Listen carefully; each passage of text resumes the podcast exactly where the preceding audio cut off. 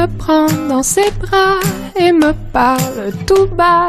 Je vois la vie en rose. Y de Rosetta, un ratito nos vamos a ir a París, que anda por ahí, creo, ¿no? Alberto, ¿qué tal? Hola, hola, pues sí, por aquí estoy. Buenas, eh, pero antes de entrar en la sección hay un mensaje para ti de algún oyente. ¿Qué dices? Sí, sí, sí. Escucha. Hola amigos de La Brújula, de- mi nombre es Carlos, vivo en Buenos Aires, Argentina.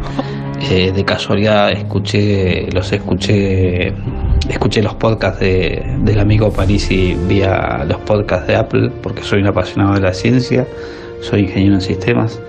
Este, y nada, les quería agradecer por ese, esa forma tan divertida y desacartonada de, de aportar un, un poco de claridad este, y desmitificar un poco la ciencia y acercarla a la gente común. Eh, Gracias por, de nuevo por, por estar ahí y colaborar con, con hacer un mundo un poquito más divertido y mejor. Saludos. Pues querido Alberto, Qué maravilla, Juanra, desde Buenos Aires, pero casi al otro lado del mundo. pues sigue sorprendiendo a nuestro querido amigo Carlos, a quien mandamos un cariñosísimo saludo, con esto de tu manera de ver la ciencia, porque hoy nos hablas de cómo también en la física, o sea, en tu universo, hay cambios de fase. O sea, le has, le has cogido eso, el gusto eso de ver la versión científica de las palabras que utilizamos a diario, que es un cambio de fase en este mundo de la física. Pues fíjate, aunque, aunque puede sonar un poco raro, en realidad es una cosa que todos hemos visto, pero infinidad de veces. Un cambio de fase es cuando las propiedades de la materia cambian abruptamente. Y esto puede sonar a cosa que ocurre en las estrellas o algo así, pero en realidad es simplemente pues cuando el agua se congela, porque se transforma en hielo, o cuando hierve y se convierte en vapor, ¿no? Porque cada una de esas cosas, hielo, agua, vapor, tiene propiedades muy distintas y la transición no es, no es eh, gradual, sino que es abrupta, ¿no? Cada una de esas cosas, el agua, el vapor, es una fase. Y cuando se transforma rápidamente la una en la otra, pues es un cambio de fase. Hombre, rápidamente, pero el agua tarda un rato en congelarse. O, bueno, yo para hacerme un té por las mañanas en hervir tarda un ratito. Es verdad, el, el- en tiempo tardan un rato, pero fíjate lo que pasa si lo vemos desde otro punto de vista. Y de hecho, mira, eh, vamos a proponer a nuestros oyentes un experimento que Vale. pueden hacer en su casa. Sin Lo riesgo, ¿no? Sin riesgo, Vale, sin ningún perfecto. riesgo en este caso. Han de preparar un cubo con hielo, un vaso de agua y un termómetro, solo eso. Un cubo con hielo y al lado un vaso de agua y, a- y al lado un termómetro. Hmm. Vale. Eh, ¿El agua de ser mineral o vale la del grifo?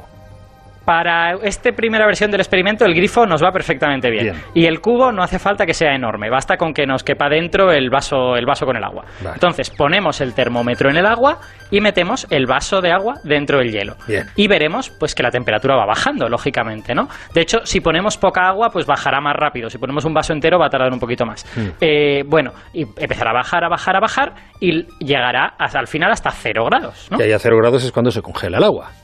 Eso es, sí, pero ahí va a pasar una cosa graciosa, que es que nuestros oyentes verán que el agua empezará a congelarse y mientras se congela la temperatura se va a mantener en cero grados. Solo cuando toda el agua se haya transformado en hielo va a seguir bajando la temperatura, seguirá menos uno, menos dos, eso ya dependerá de cómo de frío esté el hielo de alrededor, ¿no? O sea que, visto desde el punto de vista de la temperatura, la congelación del agua sí que es abrupta, porque ocurre toda a cero grados, ni uno más ni uno menos, ¿no? Vale, yo en cuanto llegue a casa lo voy a hacer. Pero ¿a, a qué, a qué se debe esto? Muchos oyentes Pues ya lo están debe- haciendo y todavía no han comprobado nada porque va despacio, pero bueno, bien. Va, van a tardar un poquitín, claro, Claro. sí, sí. Bueno, se debe a que, a que la temperatura no logra capturar todo lo que está ocurriendo microscópicamente en el interior del agua. Eh, cuando nosotros enfriamos algo, en realidad lo que hacemos es quitarle energía. Y eso básicamente significa que frenamos a las moléculas de agua, que cuando están más calientes se mueven más rápido y cuando están más frías se mueven más lentas. ¿no? Entonces, cuando llegamos a cero grados, sucede una cosa un poquito especial, que es que a las moléculas les sale a cuenta, en lugar de seguir moviéndose, pararse y colocarse ordenadas respecto a sus moléculas vecinas, ordenadas pues respecto a unos campos eléctricos que las moléculas crean. Bueno, cuando esto pasa, se forma un cristal de hielo, porque de repente el agua que es desordenada se ordena. Pero este proceso de pararse y ordenarse también requiere robarle energía a las moléculas. Cuando se quedan ahí paradas, se les quita un poco de su energía. Así que nosotros eh, seguimos enfriando, seguimos quitando energía, pero la temperatura no baja, porque la temperatura no es capaz de ver que se está produciendo esa ordenación. Toda esa energía se está utilizando para colocar las moléculas en su sitio y formar el hielo, ¿no?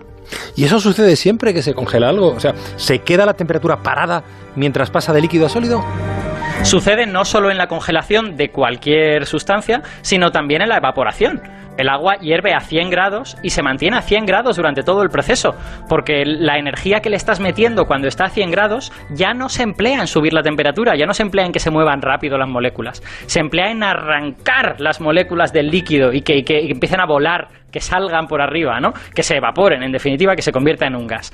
Bueno, este experimento lo podríamos haber hecho también, pero como a 100 grados la gente sí se puede hacer daño, este es mejor que no lo hagamos. Con hielo es todo muy seguro y se puede hacer sin ningún problema. Déjame una pregunta, estamos ya fuera de tiempo, pero última pregunta. Es decir, cuando yo pongo por la mañana en una cazuela el agua para para el té para hervir, para calentar, y se me olvida y me voy a pasear con los perros y vuelvo y está vacía la, cazuela, eh, ¿ha estado todo el rato a 100 grados? Eh, se ha evaporado a 100 grados se ha evaporado a 100 grados, luego eso ha seguido volando por ahí y seguramente cuando se ha encontrado con las paredes, ese vapor a 100 grados, pues se ha enfriado y ha condensado y te habrás encontrado con que todas las paredes de alrededor pues están llenas de gotitas de agua, ¿no? Sí, y la cazuela echa un asco.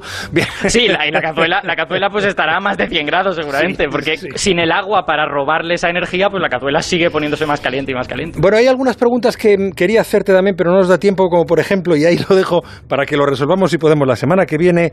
A ver. El vidrio en realidad es un líquido. El vidrio es un líquido, sí señor, es una historia muy divertida. Sí, o sea, que los cristales son líquidos. Sí señor, los cristales de nuestra ventana son líquidos. Bueno, vale, pues perfecto. Nos quedamos con el misterio hasta la semana que viene. Adiós, Aparici, cuídate mucho. Un abrazo.